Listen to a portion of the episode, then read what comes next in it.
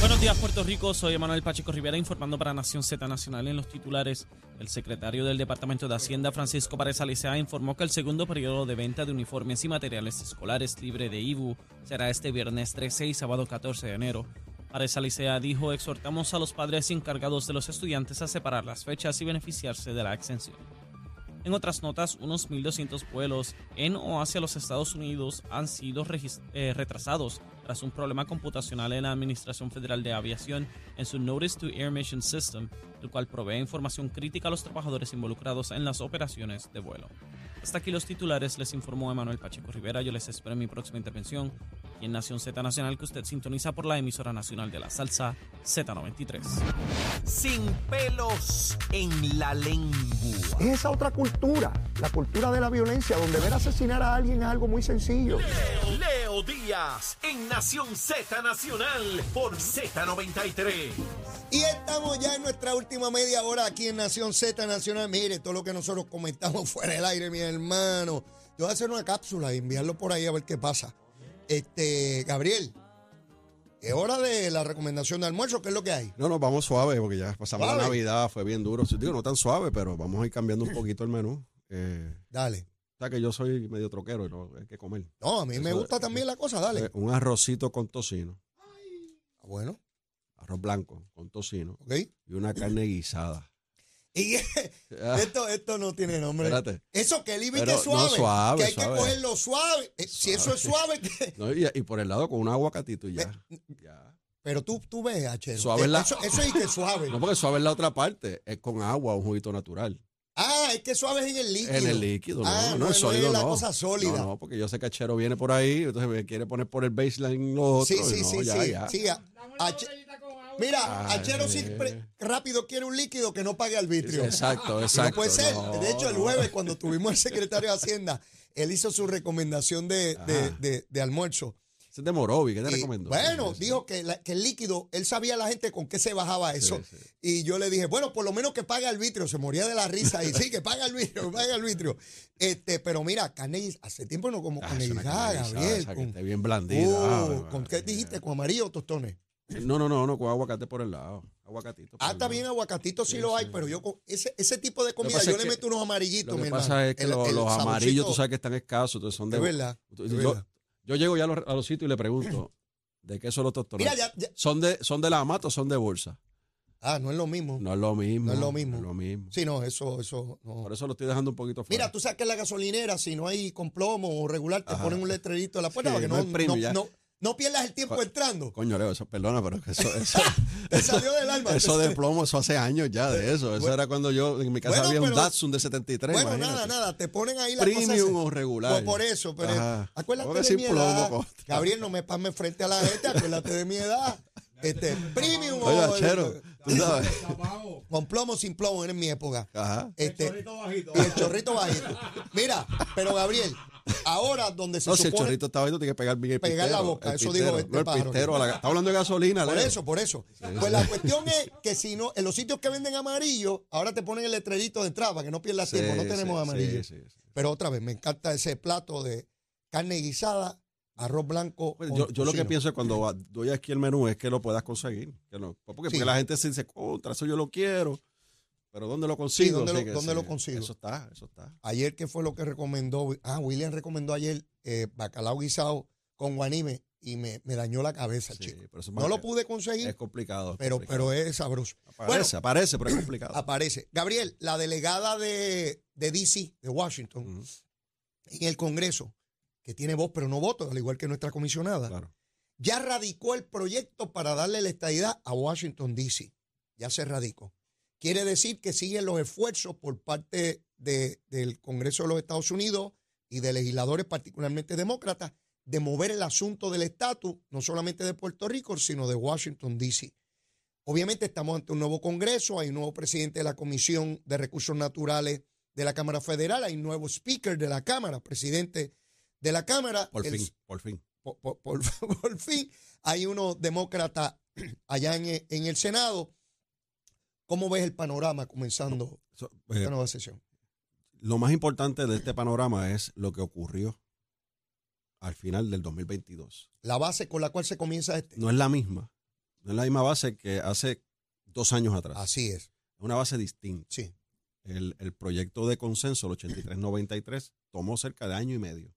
A Jennifer González, a Nidia Velázquez, Grijalba eh, y todos los que estuvieron ¿verdad? trabajando con el tema para lograr ese consenso. Número uno, consenso principal, que el proyecto no puede tener el problema como parte de la solución, que es el estatus actual de Puerto Rico. Ese, ese es el consenso principal, el número uno. Para Sí. mí es, para mí es, es lo, lo más valioso.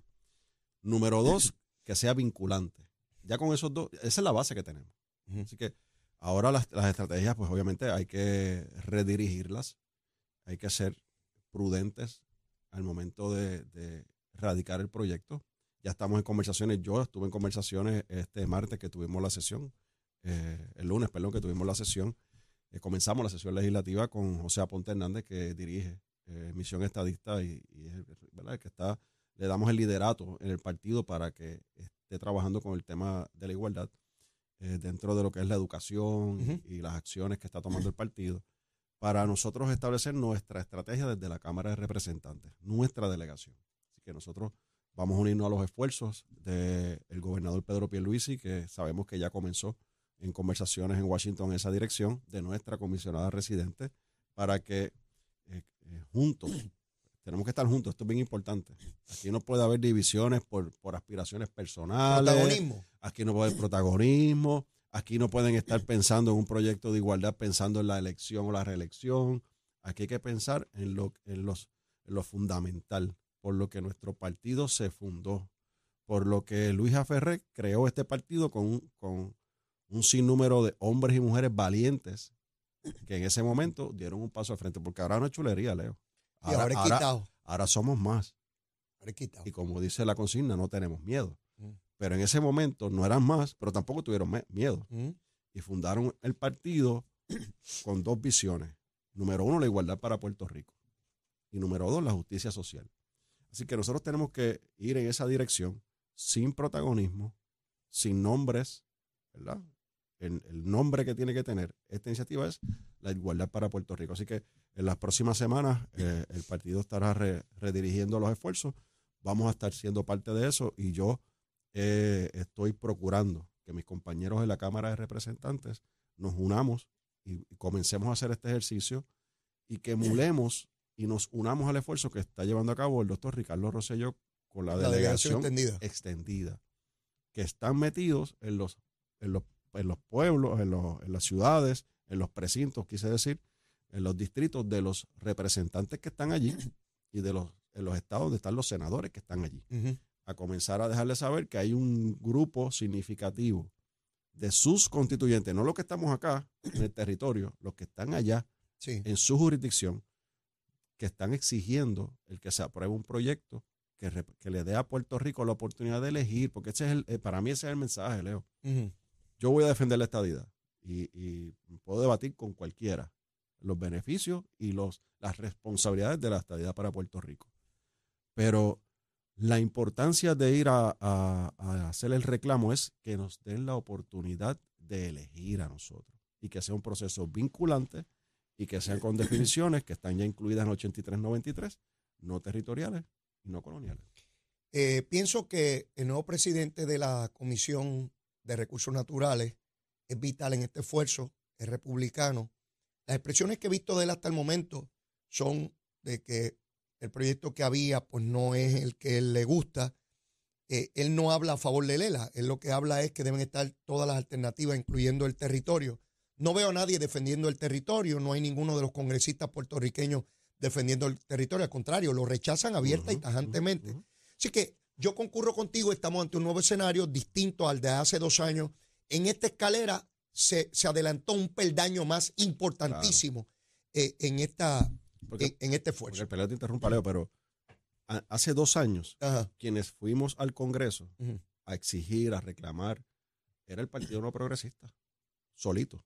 Fuimos solitos allí a exigir, ¿verdad? Y, y- y personas que creen en la estadidad para Puerto Rico, la igualdad para Puerto Rico, que no, no necesariamente militan en el PNP, pero, pero eh, ese era el grupo que estaba allí. Sí. Eh, luego de estos dos años y el proceso de la negociación y los acuerdos del proyecto de consenso, el 8393, ya no solamente es el movimiento estadista el que está allí. Tienes a Nidia Velázquez que está allí, que le puso el último, para mí, el último clavo al ataúd del, del, del ELA, fue Nidia Velázquez. Así Ella que era el muro de contención, ya no hay nada. No lo es, al contrario. Así que está empujando. Así que eh, ya eh, la base en la cual vamos a comenzar esta nueva estrategia es, es, es fuerte. Es fuerte porque tienes ahí líderes congresionales del Partido Demócrata, tienes republicanos en, esa, eh, en ese acuerdo, pues está Darren Soto. Sí. Tienes un sinnúmero eh, y otros, eh, tienes otros, otros congresistas donde están a favor de, de ese lenguaje que fue incluido en ese proyecto. Así que la base es fuerte, nos corresponde a nosotros ahora llevar el mensaje. Y claro, no va a ser fácil, no nos la van a regalar, pero yo estoy convencido que estamos más cerca que nunca. Yo, yo igual, yo igual lo, lo que veo. Yo recuerdo cuando llegué a la Cámara en 1993 y pensar en un es- escenario como este, el que vivimos hoy, era totalmente irreal. Sí. Era una cosa que si me hubiesen dicho, y cuando esté en el 2023 habrá pasado esto. Y sencillamente imposible, ¿verdad? Era el momento de lo mejor de los dos mundos, era, eh, o sea, era, era otra cosa, era otra cosa.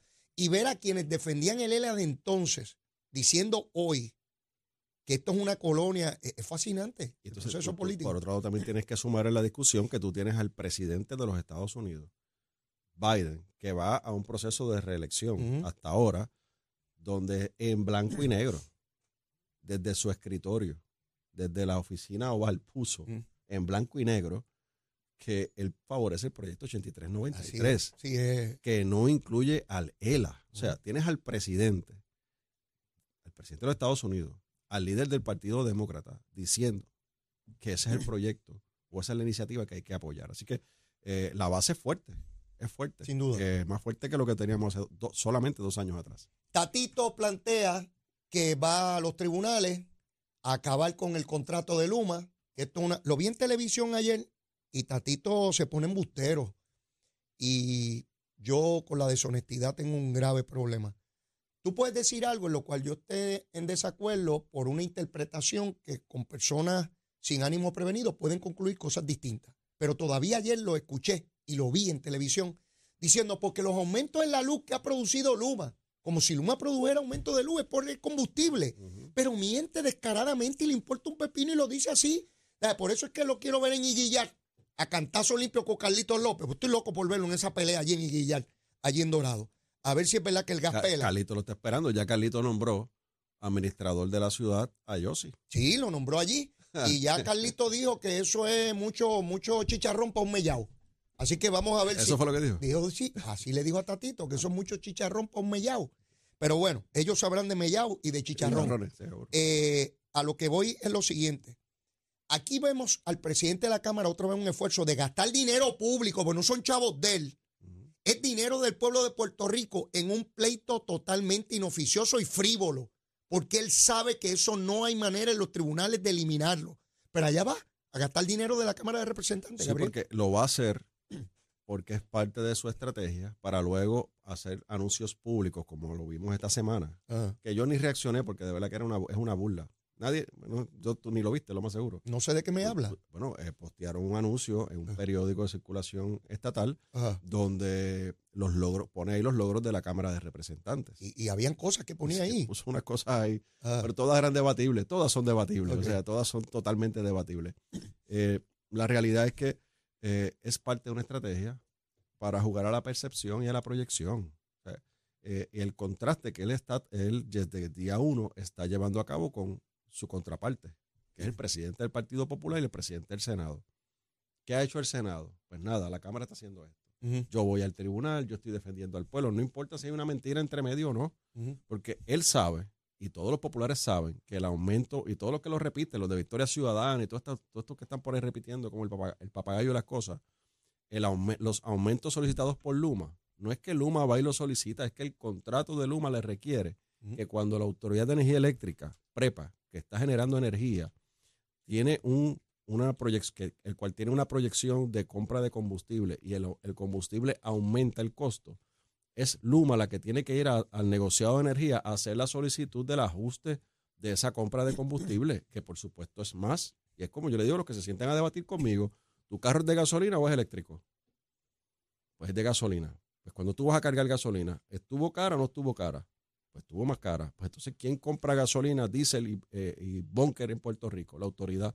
Pues como tú lo pagaste caro, también lo pagaron ellos. Claro. Y alguien tiene que pagarlo. Pues los que recibimos el servicio tenemos que pagarlo, lamentablemente. Así que eh, eh, es una mentira el decir que Luma está solicitando los porque ya están como los 30 mil eh, eh, despidos de Luis Fortuño. Ah, sí, que siguen repitiendo el 30 número. mil, 30 mil, las primeras planas 30 mil y todo el mundo 30 mil y los analistas decían 30 mil y los populares 30 mil y el PIB 30 mil. No fueron 30 mil. Hasta que tú le preguntas a un nene en escuela elemental y te dice, son 30 mil. Pero imagínate, a esta fecha tú lo puedes preguntar y van a ser 30 mil para ellos. Seguro. Pues Entonces, los siete aumentos de Luma, los siete aumentos de Luma, los siete aumentos de Luma. Cuando, cuando tú le hablas por ahí en la cooperativa, en el banco, en el supermercado, tú escuchas a la gente, no, que Luma aumentó la luz siete veces. Porque es parte de una campaña mediática política para perjudicar a la administración. Eso es todo. Y de los medios antiestadistas de prensa. Por supuesto. Porque ellos saben cuál es. Por Todavía supuesto. veía una periodista escribiendo en Twitter, una periodista joven diciendo que Luma subió la luz.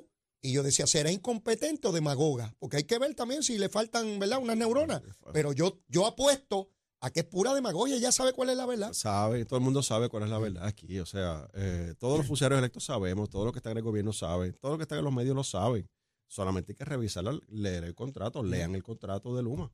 Lean el contrato de Luma y la- lo- las obligaciones que tiene Luma para, para con Puerto Rico. Esa es una de ellas. Pero eh, volviendo a Tatito, es parte de su estrategia.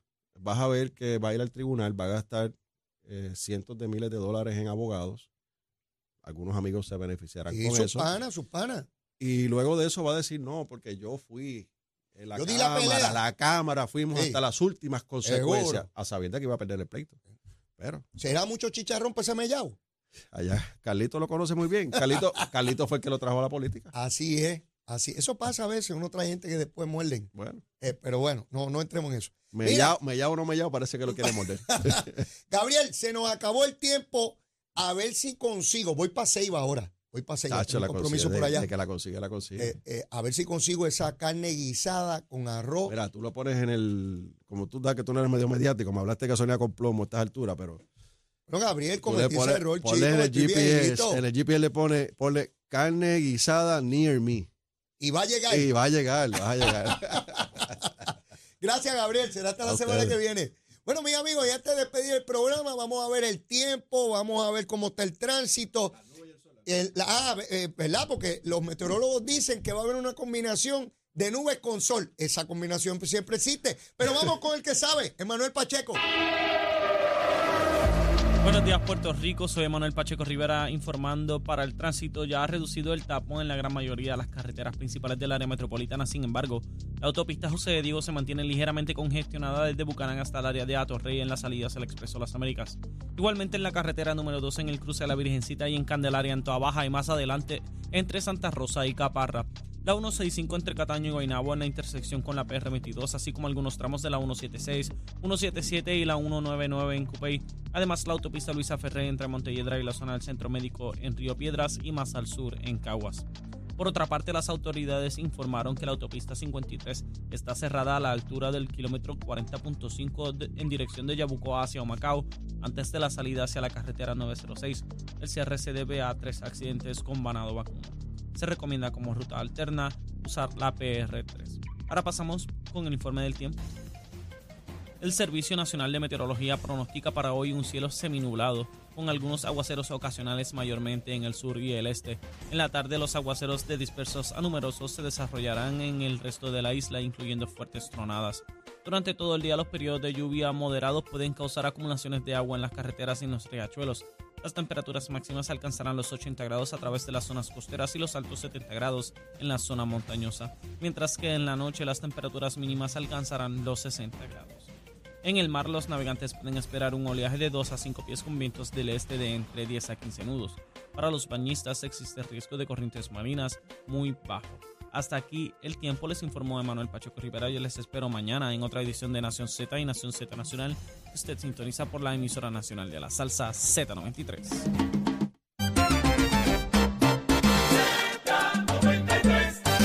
Bueno, mis amigos, ya los minutos finales. Mañana estaremos pasando revista de lo que sea hoy la vista del Tribunal Supremo de los Estados Unidos en torno a la información que está pidiendo periodistas de todo lo relacionado a la interioridad de la Junta de Supervisión Fiscal. A ver si tienen inmunidad o no la tienen. Lo cierto es que el pueblo de Puerto Rico necesita, merece y tiene derecho a esa información sobre ese ente que toma determinaciones fundamentales sobre nuestra vida de pueblo. Pero mire, ya yo no tengo tiempo para más, como siempre la súplica. Sencillita, sencillita, mire.